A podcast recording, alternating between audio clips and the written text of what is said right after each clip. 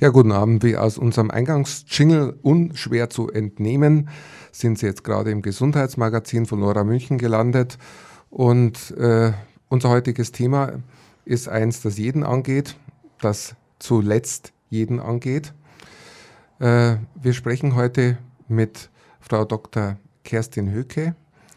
Die ist die Leiterin der spezialisierten ambulanten Palliativversorgung im Krankenhaus der Barmherzigen Brüder in München und mit der Frau Tanja Lechner, die ist Fachkraft für Palliativpflege und Krankenschwester und arbeitet praktisch am Patienten, versorgt Patienten. Und ähm, dieses Thema ist relativ neu. Ich empfinde das Thema auch als Lichtblick, weil wir ja über Jahre gewohnt waren, dass Menschen zum Sterben ins Krankenhaus müssen, müssen in Anführungszeichen, müssten natürlich nicht, aber die Verhältnisse im Bereich der Familien und auch im Bereich der hausärztlichen Versorgung haben sich so weit geändert, dass äh, es oftmals sehr schwer zu organisieren war, dass Menschen, die schwer krank sind und vielleicht sterben, zu Hause bleiben dürfen. Das ist jetzt anders. Aber jetzt gehen wir der Reihe nach vor und ähm, das, wie, das, wie wir gesagt haben, ist es ein Teil der spezialisierten ambulanten palliativmedizinischen Versorgung. Und ich wollte Sie, Frau Dr. Höke, jetzt erstmal bitten, dass Sie uns ein bisschen den Begriff Palliativmedizin und auch die Entwicklung dieses Fachs definieren, bevor wir weiterreden. Ja, guten Abend, Herr Pommer. Vielen Dank erstmal, dass wir hier ein bisschen über unsere Arbeit erzählen dürfen. Ich denke auch, dass es viele Leute interessiert. Die Palliativmedizin ist ja eigentlich ähm, eine Richtung, die sich mehr mit der Behandlung von belastenden Symptomen beschäftigt, und zwar bei Patienten, die eine Erkrankung haben, die nicht heilbar ist, die auch fort, weit fortgeschritten ist oder eben fortschreitend ist. Und die Palliativmedizin an und für sich hat da eben nicht nur ihren Fokus auf der medizinischen Versorgung des Patienten, also auf einer medizinischen Therapie, sondern eben auch auf die sondern eben auch auf die, auf die ähm, Versorgung ähm, mit den Wünschen und Bedürfnissen des Patienten, äh, die sozialen Strukturen zu stützen und eben auch diesem Patienten ein gewisses Maß an Sicherheit zu geben. Die Palliativmedizin gibt es sicherlich schon sehr, sehr lange. Und ich glaube, dass sie, das ist meine persönliche Meinung, aber ich glaube, dass sie irgendwann einmal ein bisschen in Vergessenheit geraten ist zum Beginn oder Mitte des letzten Jahrhunderts, wo dann eben auch die Medizin technisch sehr große Fortschritte gemacht hat, man sich sehr ähm, auf die Heilung konzentriert hat. Es gibt aber eben nach wie vor immer noch Krankheiten, die nicht heilbar sind. Und dementsprechend ist es auch wichtig, diese Patienten gut zu versorgen und rundum zu versorgen. Mir fällt dazu eine schöne Anekdote ein. Ich habe einen Freund, äh, der ist Internist äh, in Griechenland und ist jetzt wieder zurückgekommen, wie Sie sich vorstellen können. Der arbeitet in Griechenland weiter und hier nebenbei, damit er seine Familie ernähren kann. Und wir waren gemeinsam Assistenzärzte in den 80er Jahren. Und er hat zu mir mal einen schönen Spruch gesagt, den ich nie vergessen werde. Er hat also mitgemacht, hat, wir haben da auch schön re reanimiert und Intensivmedizin gemacht. Und er hat zu mir gesagt, naja, bei uns zu Hause in Griechenland ist das anders. Wenn ein Patient unter 60 ist, rufen wir den Arzt. Und wenn ein Patient über 60 ist, rufen wir den Popen. Ja, das ist, da gab es aber wahrscheinlich auch noch, noch Großfamilien. Da spricht ein bisschen noch von diesem palliativmedizinischen Gedanken auch mit, dass der Prope kommt und versucht, auf, wenn in dem Fall eher auf spirituelle Weise die Leiden zu lindern. Aber ich denke, das gehört ja bei Ihnen, da Sie ja von den barmherzigen Brüdern kommen, auch ein bisschen dazu. Ja, das gehört immer dazu. Also nicht nur bei uns, sondern auch bei anderen Teams. Und ähm, äh, es ist, wie gesagt, nicht unbedingt nur ein, ein Seelsorger, sondern eben auch eine psychische Begleitung äh, in anderer Form. Wir bieten ja auch ähm, unterstützende Therapien an. Wie gesagt, jetzt nicht rein medizinisch, sowas wie Atemtherapeuten, Physiotherapeuten. Es gibt Kunsttherapie, Musiktherapie, die alle ähm, dazu beitragen sollen, dass es eben dem Patienten so gut wie möglich geht. Das klingt ja im Moment so, als wäre die Therapie vorm Sterben die beste. Also zumindest etwas, was, worauf man sich dann noch freuen kann. Ähm, weil das jetzt schon mal ganz interessant klingt, ich habe vorher zu verge vergessen, die Nummer unserem Studio durchzusagen, falls irgendjemand jetzt äh, dazu eine Frage hat, weil das ist ja ein ziemlich neues Thema, was ziemlich wenig bekannt ist, wo auch selbst die Ärzte relativ wenig noch Ahnung haben, wie es läuft. Und zwar können Sie uns anrufen unter unserer Telefonstudionummer 089 für München 4895 2305. Ich wiederhole es nochmal. Ähm, macht bewusst eine Pause, falls jemand jetzt gerade nach einem Kugelschreiber sucht und der erste schreibt ja bekanntlich nie, den man in die Hand nimmt. Also wer anrufen möchte und eine Frage zur Palliativmedizin, sagen wir jetzt mal allgemein, weil die dürfen wir, glaube ich, hier schon ruhig auch stellen, äh, stellen möchte, äh, der soll bitte anrufen im Studio unter 089 4895 2305. Gut, so, ja, aber ich möchte jetzt trotzdem nochmal zur Geschichte äh, was fragen. Ist es nicht so, dass die Palliativmedizin eigentlich viel älter ist? Dass erst seit, seit die Intensivmedizin vielleicht vor, vor 100 Jahren angefangen hat, dass man da so einen Schwerpunkt auf diesen kurativen Ansatz äh, nimmt. Aber zum Beispiel die ganze äh, schamanische Medizin bei den Indianern oder äh, bei anderen äh, Kulturen äh, hat einen ganz großen Schwerpunkt bei, bei der Linderung, bei der Palliativmedizin gehabt. Ja, natürlich. Also ich gehe davon aus, dass es Palliativmedizin im eigentlichen Sinne schon immer gegeben hat. Man hat es vielleicht nicht so genannt. Also ich kann mich jetzt nicht genau erinnern, aber ich meine, es gibt erste Schriftstücke über Palliativmedizin, palliative Versorgung im 14. Jahrhundert ungefähr, die man mal gefunden hat. Aber ich glaube, dieser Gedanke, dieser Gedanke, einen Patienten ganzheitlich zu behandeln, ähm, den hat es schon ganz, ganz lange gegeben und den gibt es eigentlich auch schon immer. Ich hatte mir eigentlich vorgenommen gehabt, habe es nicht mehr geschafft, heute nachzuschauen, woher der Begriff Palliativ kommt. Können Sie das zufällig erklären? Ja, das ist ähm, wie so gerne in der Medizin ein lateinisches Wort. Nicht griechisch? Nein, lateinisch. Mhm. ja, man könnte auch lateinisch-griechisch sagen, aber es ist Latein.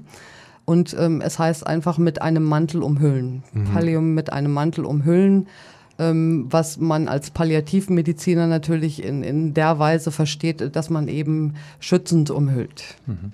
Aber da gibt es äh, auch einen unterschiedlichen Ethos, gerade bei den chirurgischen Be Berufen. Also ich habe mal bei einem Chirurgenkongress den Satz gehört, The only way to heal is cold, sharp steel.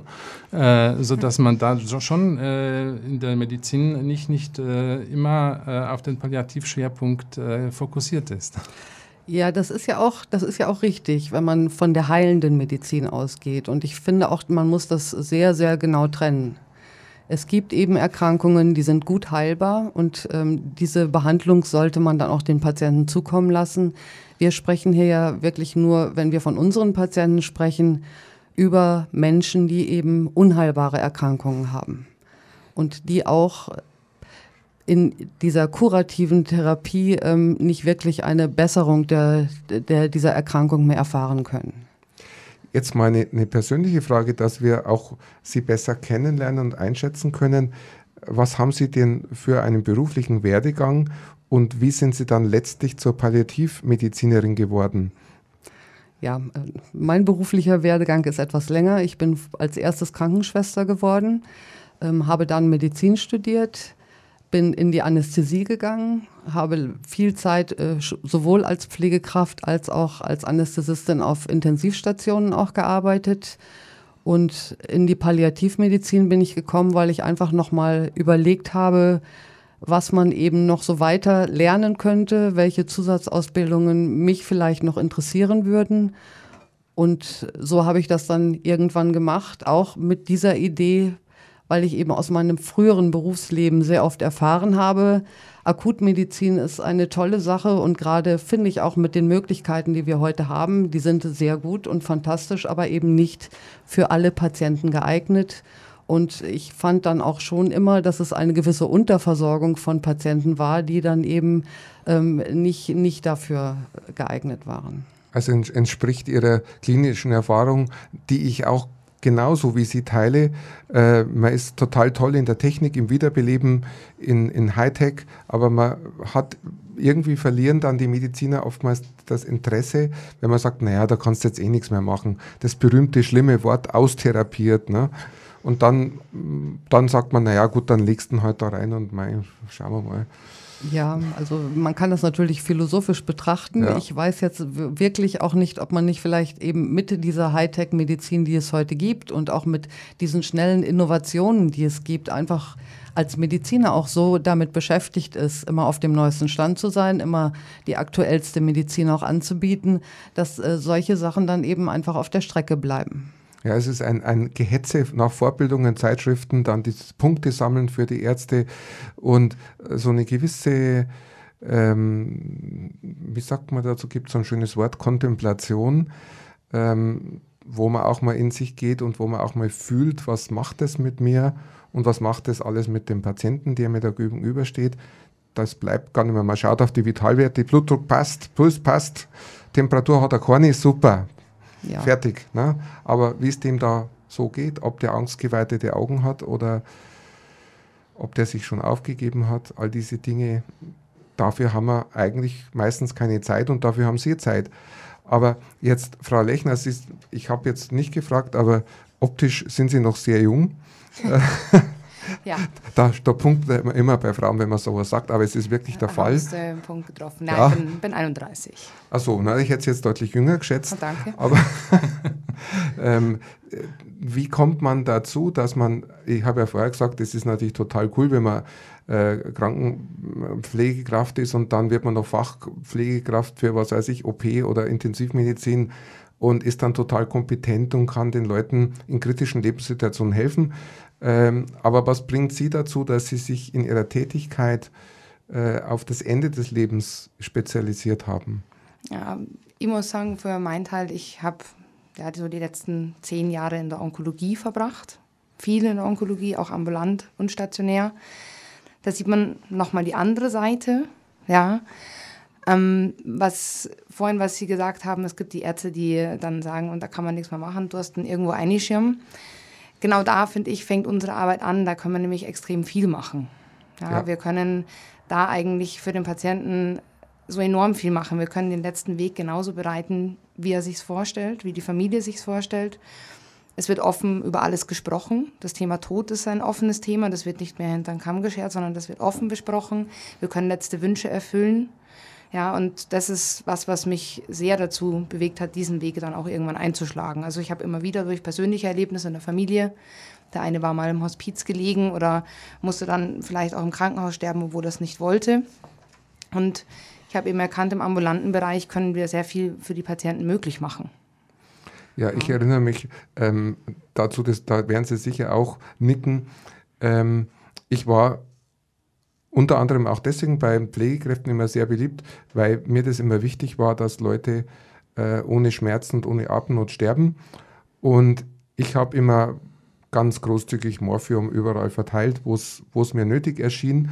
Und die Schwestern sagten immer, Gott sei Dank, dass sie da sind. Weil die anderen Ärzte sagen immer, nein, das können wir ihm nicht geben, der kriegt ja dieses Atemdepressiv, ja, genau. weil da, wenn, das, wenn der dann zum Schnaufer aufhört, ja, ja gut, bei jemandem mit einem Endstadium von Tumorleiden äh, spielt das keine Rolle. Aber das ist schon erst eigentlich jetzt in den letzten Jahren auch von der Bundesärztekammer so ganz klar definiert worden, dass man als Arzt ein etwas früheres Ableben zugunsten einer, eines Leidenlinderns in Kauf nehmen darf. Aber das war vor 20 Jahren noch nicht so ganz klar definiert und ausgesprochen, oder, Frau Dr. Höke? Ja, das stimmt. Das ist, ist sicherlich noch nicht so lange. Obwohl man sich natürlich auch ähm, wenn man sich diese Richtlinien zur Sterbebegleitung anschaut, hat es sicherlich schon immer auch diesen Satz gegeben, äh, ein Arzt ist verpflichtet zu heilen, wo er kann, jetzt in Kurzfassung natürlich und nicht mhm. in der, aber eben auch ähm, Sterbenden einen entsprechenden Beistand zu leisten.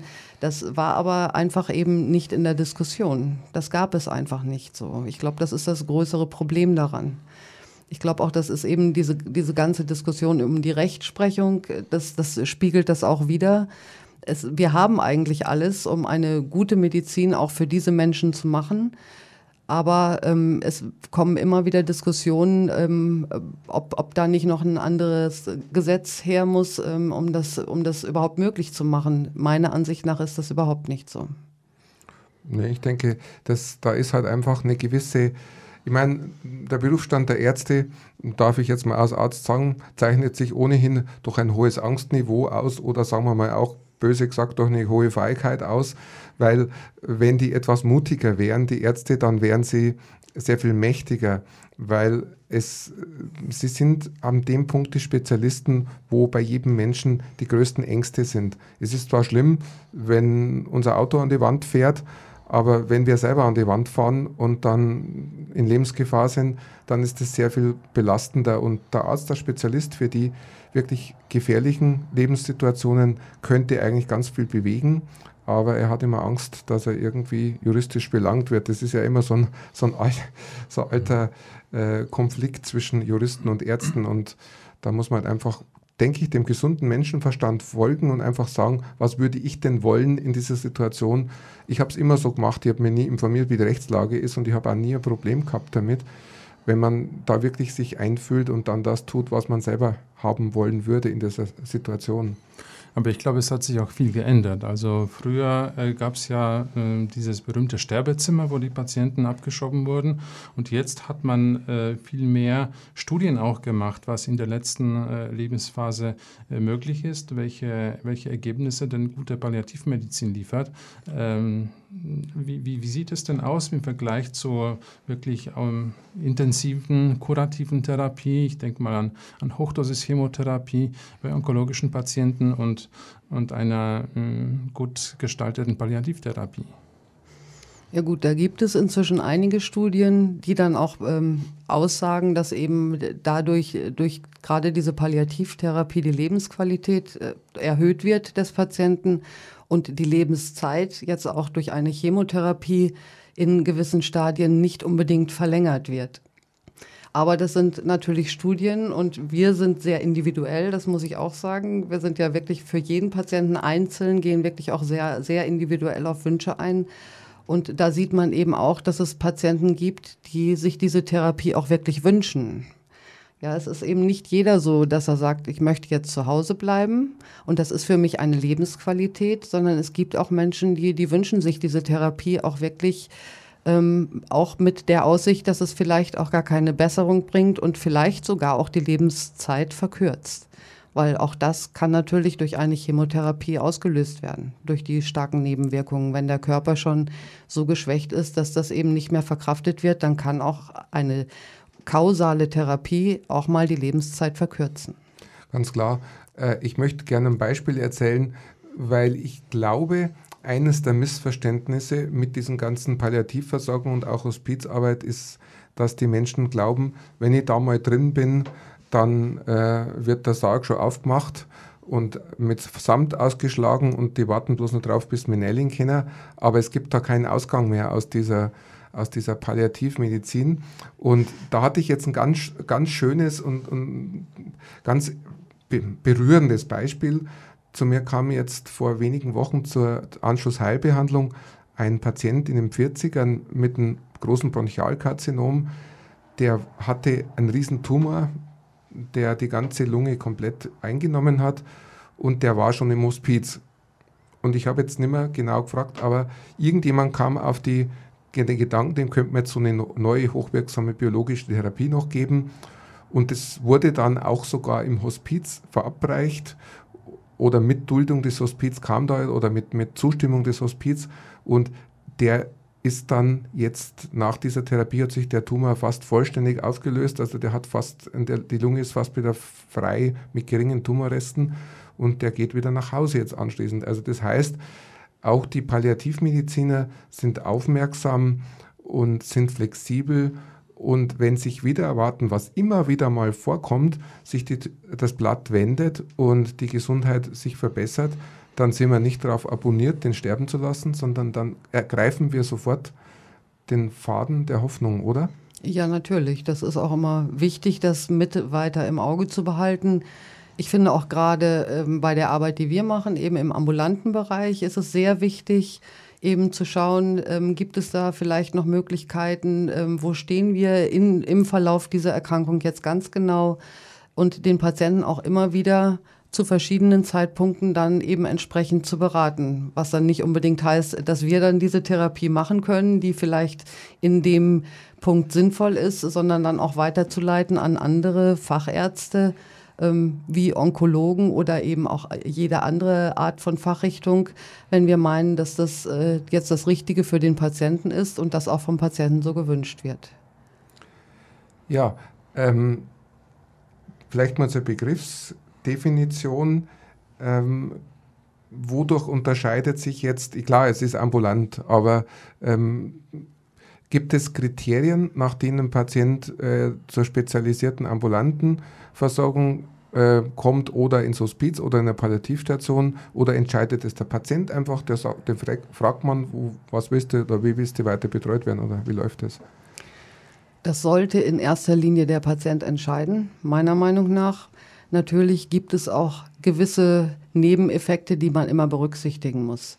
Was wir sehen ist, wenn es eben eine ambulante Betreuung zu Hause ist, es ist, nehmen wir mal an, ein Patient, der alleine lebt, der vielleicht, wie in Ihrem Beispiel, ein Bronchialkarzinom hat, der mit sehr viel schlimmer Luft nur zu kämpfen hat, die man dann eventuell auch wieder in den Griff bekommt mit Medikamenten. Aber es ist dann oft ja auch, weil es eben eine weit fortgeschrittene Erkrankung ist, eine instabile Situation. Das heißt, man muss immer wieder damit rechnen, dass sich die Situation auch ändert. Wenn so ein Mensch ganz alleine zu Hause ist, dann muss man das mit ihm besprechen. Natürlich kann er uns im Notfall anrufen, aber vielleicht ist er auch gar nicht in der Lage dazu. Das muss man eben überlegen. Der Idealfall ist, dass noch eine andere Person mit im Haushalt ist, die das dann vielleicht macht. Es gibt Patienten, die sagen, dann bin ich eben alleine und dann ich möchte trotzdem so gerne zu Hause bleiben, dass ich diese Nachteile in Kauf nehme. Es gibt eben auch Menschen, die sagen, in so einer Situation hätte ich Angst zu Hause. Mhm. Und da wäre sicherlich ein Hospiz dann zum Beispiel der bessere Ort für diesen Menschen. Und die Kassen übernehmen die Kosten grundsätzlich für jeden Zweig dieser Versorgung? Ja, ja.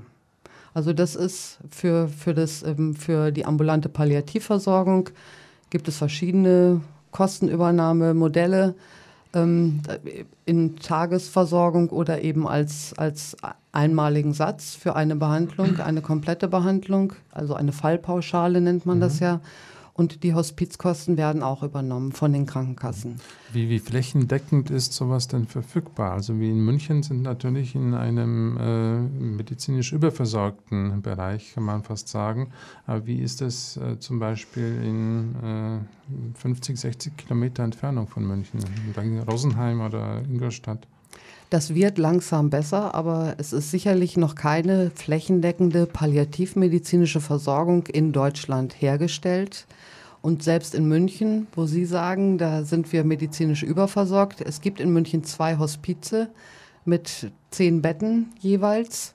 Und das ist natürlich für eine 1,4 Millionen Stadt, glaube ich, inzwischen oder vielleicht sogar noch ein paar mehr, ähm, ist das schon sehr wenig. Das heißt, Hospizbetten sind eigentlich immer zu wenig. Und hier werden auch natürlich Patienten aus dem Umland mit behandelt, die, wo es ja keine Palliativstationen Genau, das kommt gibt. dann auch noch dazu. Ähm, die Stationen gibt es auch, aber das sind auch relativ wenig Bettenzahlen, noch immer. Das könnte auch mehr werden und je weiter man natürlich in ländliche Bereiche kommt, desto schwieriger wird es. Ähm, die ambulanten Palliativversorgungen, da gibt es sicherlich von der allgemeinen ambulanten Palliativversorgung gerade im ehrenamtlichen Bereich schon auch äh, auf dem Land äh, wesentlich mehr inzwischen. Aber ähm, so diese medizinische Versorgung ist in München ganz gut. Hier gibt es fünf Teams. Man sagt ein Team auf 250.000 Einwohner ungefähr. Das ist jetzt auch schon wieder fast knapp. Mhm. Das ist München Stadt. Es gibt München Land, ist inzwischen auch ganz gut versorgt. Aber auch wir erleben immer wieder Phasen, wo wirklich so viele Anfragen kommen, dass es bei allen Teams zu Versorgungsengpässen kommt. Weil ich glaube, ein Team ist auf Kinderpalliativversorgung spezialisiert. Gibt es auch, aber die habe ich jetzt nicht mitgezählt. Also das sind jetzt nur Erwachsene. Ja. Also eine praktische Frage für mich zum Verständnis. Äh, ist es eigentlich auch anteilig möglich, dass, man, dass einfach so ein ganz normaler Pflegedienst äh, mit eingebunden wird, dass sie mit denen zusammenarbeiten und so anteils, je nachdem, welchen Anteil die machen können und welchen Teil sie machen müssen, weil sie spezialisiert sind. Ja, ja, das ist, das geht auch oft ohne Pflegedienst nicht. Ja, das ist, ähm, das ist eben so in der häuslichen Versorgung, dass man ja für die Grundpflege, für die Behandlungspflege auch diese allgemeinen Sachen äh, braucht man den Pflegedienst eigentlich ganz klar. Werden Sie jetzt Mitglied im Lora Förderverein? Durch Ihre Hilfe bleiben wir eine Plattform für kritische Gegenöffentlichkeit. Mehr Info unter www.lora924.de oder Telefon 480 2851. Noch einmal 480 2851. Ja, Sie sind hier im äh, Lora Gesundheitsmagazin. Ich habe jetzt ganz, äh, ich hab jetzt ganz äh, gebannt diesem Jingle gelauscht, der nach der Musik kam mir immer gedacht, äh, ich habe mich so leicht bedroht gefühlt nach dem Motto, mach, werd Mitglied, du hast nicht mehr viel Zeit. so klang es ein bisschen, aber so ist es nicht. Sie haben noch Zeit, äh, Mitglied zu werden. Und wenn es dann mal so weit ist, dann haben wir unsere, haben wir hier Hilfe im Studio. Nämlich das Thema heute ist ambulante Spezial, äh, ja jetzt was. Spezielle ambulante Palliativversorgung. Ja, jetzt habe ich die, die Wörter, Wörter vertauscht. Was heißt, dass schwerkranke Menschen inzwischen nicht unbedingt im Hospiz, nicht unbedingt auf der Palliativstation und schon gar nicht im Krankenhaus, im Abstellkammerl gepflegt werden müssen, sondern dass die ganz von Leuten, die wissen, wie man mit Symptomen vor dem Tode umgeht, mit dem Leiden vor dem Tode umgeht, ganz fachmännisch so behandelt werden können, damit ähm, die letzten Tage zu Hause eben eine Bereicherung und keine Qual sind. So sehe ich das, das Ziel der ambulanten spezialmedizinischen na, speziellen ambulanten ja, Palliativversorgung. Okay. So, so ist es. Jetzt glaube ich, hat es jeder kapiert, nachdem ich, wenn man es falsch sagt, dann merkt merken sich die anderen richtig. Und da wollten wir mal ein bisschen ins Detail gehen und einfach mal jetzt, dass Sie uns erzählen, wenn ich jetzt zu Hause mit der Oma das Gefühl habe, das geht nicht mehr so, die, die leidet, die kriegt keine Luft mehr, die hat dauernd Schmerzen und der Hausarzt kriegt das irgendwie nicht so hin und äh, ich habe das Gefühl, die braucht jetzt so eine äh, spezielle ambulante palliativmedizinische Versorgung. Wo gehe ich denn da hin? Wen spreche ich denn da an? Ja, also in erster Linie werden wir über die Hausärzte angesprochen. Also es muss ein Arzt, grundsätzlich einfach mal ein Arzt entscheiden, ist das ein Palliativpatient, der eben auch in dieser spezialisierten ambulanten Palliativversorgung versorgt werden sollte. Die behandelnden Ärzte stellen dann eine Verordnung für uns aus im Prinzip. Ich spreche auch immer gerne selber mit dem behandelnden Arzt, um eben nochmal medizinische Details gleich am Telefon klären zu können. Und äh, dann werden eben die Patienten über diese Ärzte an angemeldet und wir melden uns dann in der Regel bei der Familie, um einen Termin für einen Erstbesuch auszumachen. Diese Verordnung, ist das einmal im Quartal oder ist das ein Dauerrezept oder wie, wie funktioniert das? Das ist nicht einmal im Quartal ähm, und auch nicht wirklich ein Dauerrezept. Das ist so ein Mittelweg. Wir haben Verordnungen, die in der Regel so über sechs, acht Wochen ungefähr laufen. Und wenn dann eben weitere ähm, Betreuungszeit notwendig ist und gewünscht wird natürlich auch, dann werden Folgeverordnungen ausgestellt. Mhm. Und die, die Krankenkasse sagt, hurra, wir wollten immer schon nur das Beste für unseren Patienten, macht nur mal. Oder gibt es da auch mal Probleme mit der Kostenübernahme? Letzten Endes äh, wirkliche Probleme mit der Kostenübernahme gibt es eigentlich nicht. Es gibt immer mal wieder Nachfragen. Die Krankenkasse, wir haben ja verschiedene Versorgungsstufen auch. Die Krankenkasse sagt dann eben vielleicht, dass diese höchste Versorgungsstufe eventuell nicht notwendig ist und meint, es gibt dann vielleicht doch ähm, eine niedrigere, die vielleicht erstmal ausreichen sollte für den Patienten. Ähm, in der Regel ist es aber auch so, dass die Krankenkassen gerade bei hochpalliativen Patienten sehr daran interessiert sind, dass diese Versorgung gut läuft. Ich glaube, hier in Bayern ist das auch einfach ein Thema, was, was wirklich sehr gut besprochen wurde und auch eine enge Zusammenarbeit ähm, da einfach ist. Und in der Regel ist es auch so, wenn man dann mit den Krankenkassen nochmal spricht, nochmal die Situation erläutert, einen Bericht erstellt, was eben da an, an Versorgung notwendig ist, dass das auch genehmigt wird. Das machen aber Sie dann und nicht der Hausarzt, diese speziellen Nein, Bericht. das machen wir. Gibt ja. es sowas wie Pflegestufen in der Palliativmedizin oder wie, wie funktioniert da die, die, diese Versorgungsgrade oder die Einstufung? Also das läuft, Pflegestufen laufen parallel. Ja, ja.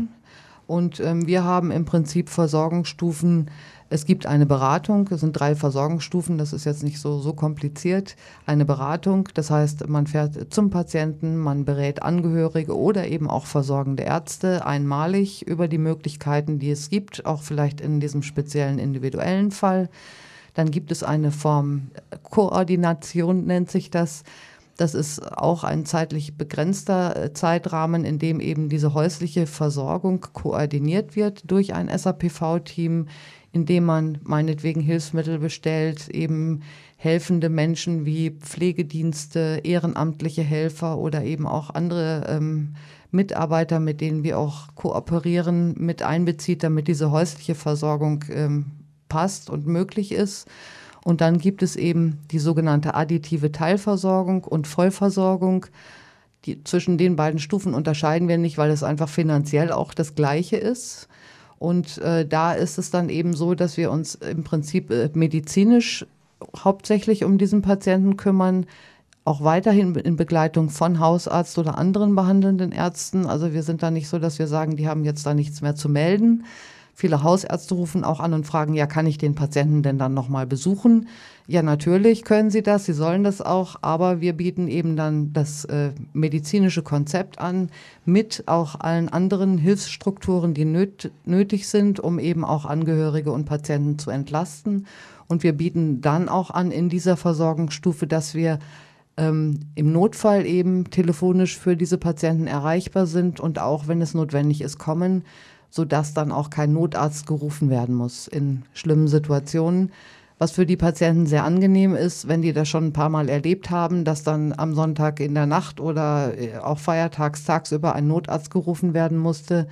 Der kennt die Situation nicht, der weiß nicht genau, was los ist mit dem Patienten. Das sind oft so lange Krankengeschichten. Da hat man als Notarzt auch gar nicht die Zeit, sich da einzulesen und jetzt stundenlang zu beschäftigen. Und dann ist natürlich immer im Zweifelsfall geht es dann erstmal in die Klinik. Und wir kennen ja die Krankengeschichte des Patienten, haben eben genau seine Wünsche und Vorstellungen schon besprochen. Und wenn es dann eben mal akut schlecht wird, dann wissen wir auch, was wir zu tun haben im Sinne des Patienten. Nochmal eine Frage zur, zur Kostensituation. Ich mache Anschlussheilbehandlung. Das heißt, ähm, zu mir kommen Patienten nach schwersten Op Krankheiten, Operationen, die Langzeit beatmet wurden und ähm, die dann halt wieder von uns auf die Beine gestellt werden. Aber es ist nicht so, dass bei ganz offensichtlicher Notwendigkeit für so eine Anschlussheilbehandlung die Krankenkasse das immer bereit ist zu zahlen. Da gibt es oft ein ewiges Hickhack, wo die Patienten zu Hause einfach allein gelassen werden und irgendwie vom Hausarzt notdürftig versorgt. Äh, gibt es also diese, dieses Streit um Kostenübernahme in Ihrem Sektor nicht in dem Maße oder gar nicht? Gar nicht kann man nicht sagen. Also natürlich gibt es das auch bei uns, aber wie gesagt, bis jetzt haben wir es noch immer hinbekommen, dass wenn wir dann auch eine nochmal genaue Begründung geschrieben haben, warum dieser Patient jetzt diese Form der Versorgung braucht, dass das dann auch genehmigt wurde. Es ist nicht ganz im Sinne des Erfinders, das muss ich auch zugeben, weil eine Verordnung für eine ambulante Palliativversorgung von uns im Voraus ausgestellt wird. Und dann kommt die Krankenkasse irgendwann nach vier Wochen und sagt, das zahlen wir gar nicht. Dann haben wir aber schon vier Wochen behandelt. Und ähm, dann ist es natürlich auch irgendwo eine Kontrolle, wird denn überhaupt die Leistung erbracht, was sicherlich auch in einer gewissen Form erfolgen muss durch die Kassen. Das ist auch verständlich, aber manchmal bin ich dann natürlich auch ein bisschen sauer, das ist ganz klar. Nur wie gesagt, jetzt, dass wir wirklich einen Fall hatten, der noch überhaupt nicht übernommen wurde, das kann ich jetzt auch nicht sagen. Also ich habe die Erfahrung gemacht, dass eben dieses Rezept für die Erstberatung, dass das relativ äh, einfach zu bekommen ist. Also wenn man mit dem Hausarzt redet, dann ist er äh, eher schnell bereit, die, die Erstberatung äh, zu unterstützen und dann, dann muss man weitersehen. das ist auch relativ kurzfristig möglich, dann so einen Termin zu bekommen. Und ich habe auch die Erfahrung gemacht, dass dann auch äh, äh, immer der Chef vom Pflegedienst kommt äh, und dann auch mit den äh, Leuten vom Palliativteam mitreden möchte. Das ist sehr unterschiedlich, auch von den Pflegediensten, ob die gleich mitkommen wollen oder ob man das eben erstmal alleine macht. Aber wie gesagt, eine Beratung ist sicherlich jetzt nicht das große Problem. Wenn ein Patient mit einer palliativen Erkrankung ist, die er jetzt auch schon lange Jahre hat, dann wird keine Kasse sagen, das bezahlen wir nicht, eine Beratung. Das glaube ich auch nicht, das habe ich auch noch nicht erlebt, ja die weitere Versorgung, gerade eben diese Teilversorgungen, wo es dann auch um die Rufbereitschaft geht und, und so, das ist oft dann ein Fragepunkt, wobei man auch da sagen muss, das sind auch politische Hürden oder theoretische Hürden. Was wir immer wieder feststellen, ist gerade auch zum Beispiel im palliativmedizinischen Bereich Hilfsmittel bestellen, diese ganz normalen Sachen, die man so braucht zu Hause, um die Versorgung zu Hause zu sichern. Das dauert oft sehr lang und manchmal haben unsere Patienten eben nicht die Zeit. Aber bei der, bei der Erstberatung wird ja ein Protokoll erstellt oder es wird ja ein Gutachten erstellt oder wie, wie, wie funktioniert das? Also da gibt es ja, ja auch äh, schriftliche Unterlagen, die der Hausarzt dann in die Hand bekommt das ist im Prinzip ist es so, dass man entweder das mit dem Hausarzt bespricht. Wenn er was Schriftliches möchte, bekommt er das natürlich auch äh, für eine Beratung. Äh, wie gesagt, diese Verordnung wird ja im Voraus bestellt. Mhm. Und wenn, wenn wir bei einem Patienten zu einer Beratung waren und der Hausarzt das auch gewünscht hat, dann rufen wir den in der Regel an und besprechen mit ihm, was wir dem Patienten angeboten haben und wie wir verblieben mhm. sind. Also bei, bei mir war es so, dass der Pflegedienst auf jeden Fall was Schriftliches haben wollte und die haben da auch was, was bekommen. Das also kann schon sein, dass der Pflegedienst nochmal speziell eben ähm, Sachen braucht, aber das ist von der ambulanten Palliativversorgung unabhängig. Es ist noch ein Problem der Palliativmedizin, das schon ganz oft auch in meiner Erfahrung für große Irritation gesorgt hat, nämlich dass wenn ich einen Patienten stationär palliativmedizinisch ähm, betreue, dass da ja ein, ein fester Zeitrahmen ist, den wir ja gut verstehen, weil wir wissen, dass es ganz wenig Palliativ- und Hospizbetten gibt. Also die Patienten, das klingt dann so ein bisschen äh, brutal nach dem Motto, ähm, in 14 Tagen musst du entweder sterben oder du musst wieder gehen. Ähm, da, da scheint ja der Zeitrahmen jetzt in der ambulanten Versorgung im Prinzip unendlich zu sein. So, so endlich wie das Leben oder unendlich. Genau so ist es, genau so ist es, so endlich wie das Leben. Ähm, ich glaube, das ist auch von, von der Überlegung her grundsätzlich Palliativstation ist ja eigentlich nicht dafür gedacht, dass ein Patient dorthin kommt, damit er dort sterben kann. Eine Palliativstation dient genauso wie auch ein SAPV-Team und jegliche Palliativversorgung dazu, in erster Linie eben Leiden zu lindern und die Lebensqualität zu verbessern. Und das ist eben in, auf, in einem stationären Rahmen manchmal auch sehr sinnvoll, damit der Patient einfach auch mal zur Ruhe kommt, vielleicht auch die Familie, damit Dinge, die besorgt werden müssen, dann für, für vielleicht zu Hause auch besorgt werden können und dass der Patient auch mal die Möglichkeit hat, vielleicht äh, einfach mal zu überlegen, wohin möchte ich gehen, äh, was soll überhaupt weiter passieren.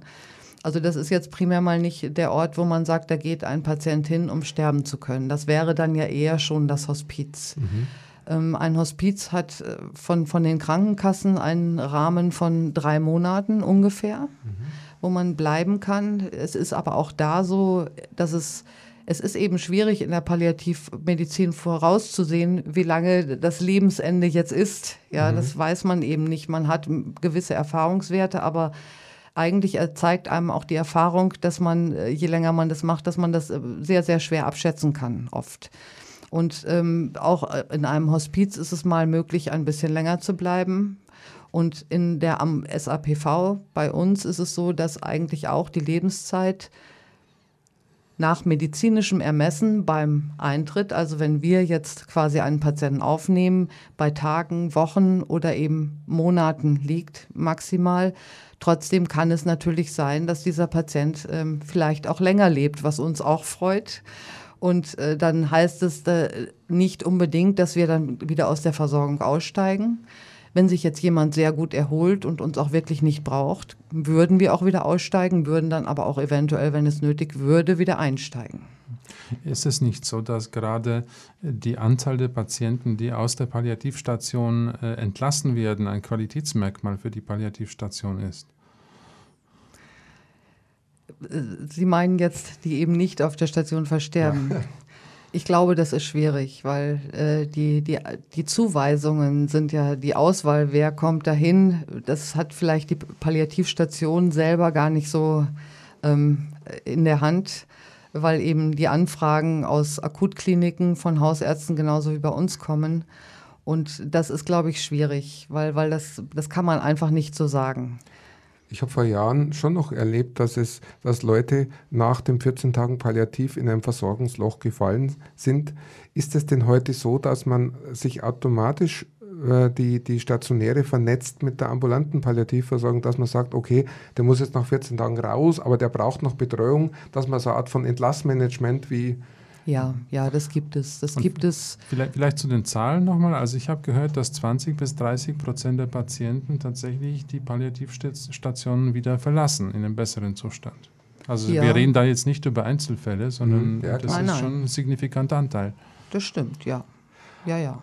Aber damit man sich das Ganze jetzt mal ein bisschen besser vorstellen kann, hatte ich mal schon im Vorgespräch gefragt, ob man vielleicht einfach mal konkret äh, von irgendeinem Fall vielleicht können Sie das, Frau Rechner, erzählen kann, wie das, da, wie das da so kommt. Sie haben das gehört und ähm, dann haben Sie so und so einen Patienten mit so und so einem Krankheitsbild vorgefunden, dann haben wir das und das gemacht und irgendwann ist er friedlich gestorben, so ungefähr. Aber das jetzt im Detail oder auch nicht.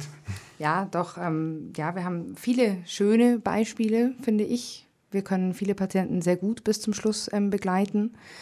Ähm, ich erzähle einfach irgendeinen Fall. Ja. Ähm, wir haben eine Patientin gehabt, da sind wir vom Hausarzt, glaube ich, ähm, informiert worden, sind dazugezogen worden.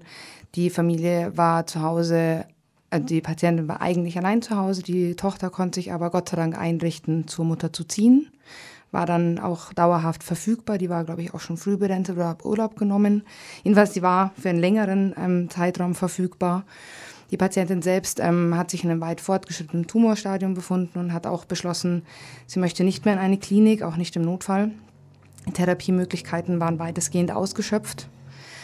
Ähm, ja, und wir sind dann dort angekommen, wir sind eingestiegen, weil dort war dann sehr schnell erkennbar, wir haben diese additive Teilversorgung dort. Ähm, die Patientin hat auch ein Schmerzmanagement gebraucht, ein ordentliches. Das haben wir relativ schnell auch, glaube ich, innerhalb von einer Woche in eine gute Bahn bekommen, sodass die Patientin dann auch mehr an Lebensqualität empfunden hat. Der hat am Anfang auch wenig gegessen, natürlich auch aufgrund Erschöpfung, ähm, Schmerzen etc. Als sich das dann stabilisiert hat, hat sie auch ein bisschen mehr Appetit gehabt, ist mit ihrer Tochter teilweise sogar auch wieder nach draußen gegangen. Oft ist es ja so, die Patienten haben eine Schmerzsymptomatik und noch eine, eine ähm, Dyspnoe, also eine Atemnotsymptomatik dabei. Auch das hat sich bei ihr so gut stabilisiert, dass sie eben kürzere Ausflüge wieder nach draußen machen konnte. Ja, sie hat eine gute Zeit mit ihrer Tochter noch verbracht, eine sehr gute. Sie hat auch eine zweite Tochter. Ich glaube, da haben sie sich, die war auch dann auch immer wieder da. Die war allerdings in der Familie etwas mehr eingebunden. Ja, und die haben wir, ich glaube, die Patienten haben wir relativ lange betreut für unsere Verhältnisse oder so mittelmäßig, also um die vier, vier Monate. Ähm, und am Schluss war es dann so, dass sie für sich, sie hat dann angefangen zu merken, dass ihre Kräfte jetzt weiter schwinden, hat es dann auch immer wieder kommuniziert. Ähm, wir haben dann, wenn es ähm, Not am Mann war, die Medikamente angepasst, haben die alternativen Therapiemöglichkeiten noch mal ein bisschen anders ausgeschöpft, intensiviert und am Ende ist die Patientin dann im Beisein ihrer Tochter zu Hause sehr, sehr friedlich eingeschlafen und zwar genau so, wie sie sich vorgestellt hat. Ja, und wir haben auch bei dieser Familie keine Notfallsituation eigentlich nie gehabt. Das war von Anfang an immer alles sehr geklärt. Es war ein sehr offener Umgang mit dem Tod. Auch die Tochter war sehr offen darin oder sehr bestrebt darin, der Mutter einige Wünsche noch zu erfüllen. Und ja, es ist sehr, sehr schön gelaufen. Mhm. Wie, wie, haben denn so die, die Einsätze von dem äh, SAPV-Team ausgesehen und wie hat sich das verändert im Laufe dieser vier Monate? Also am Anfang ist es ja immer so, das sagen wir den Patienten auch beim Erstgespräch, wir sind dann ein bisschen lästig, weil wir wollen die Patienten kennenlernen. Wir sind dann sehr nah am Patienten dran, sind oft da, rufen auch oft an. Und dann muss man einfach sehen, wie sich die Symptomatik des Patienten entwickelt, wie der Patient selber sich entwickelt.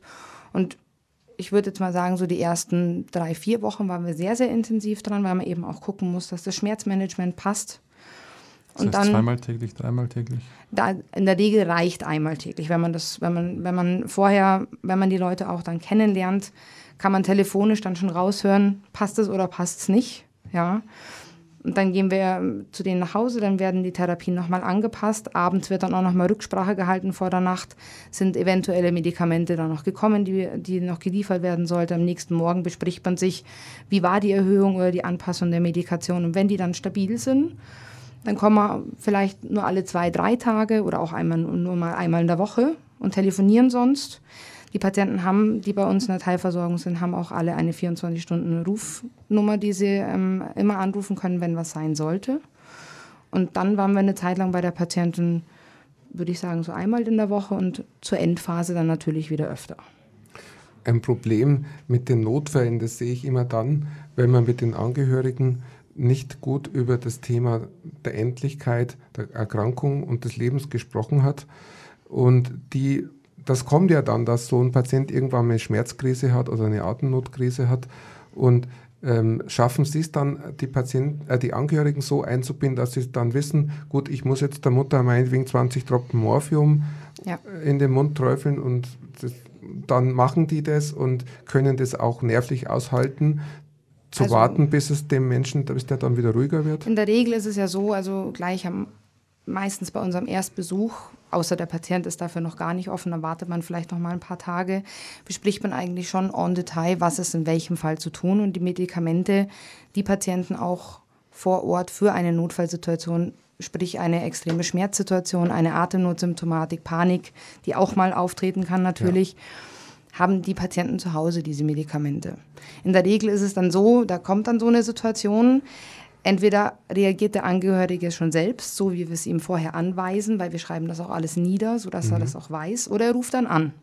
Und dann geht man mit ihnen das durch, kann sie in der Regel durch das, dass wir dann auch schon ein gewisses Vertrauensverhältnis haben, gut einfangen, geht es ruhig mit ihnen durch, die verabreichen dann die nötigen Medikamente. Wir machen dann nach einer gewissen Wartezeit, bis das Medikament wirken muss, nochmal einen Kontrollanruf. Und sollte es dann nichts verbessert sein, dann fahren wir dann auch zum Patienten direkt hin. Also haben Sie dann, habe ich ja vorher schon gesehen, verschiedene Handys ausgemacht, ne? ja.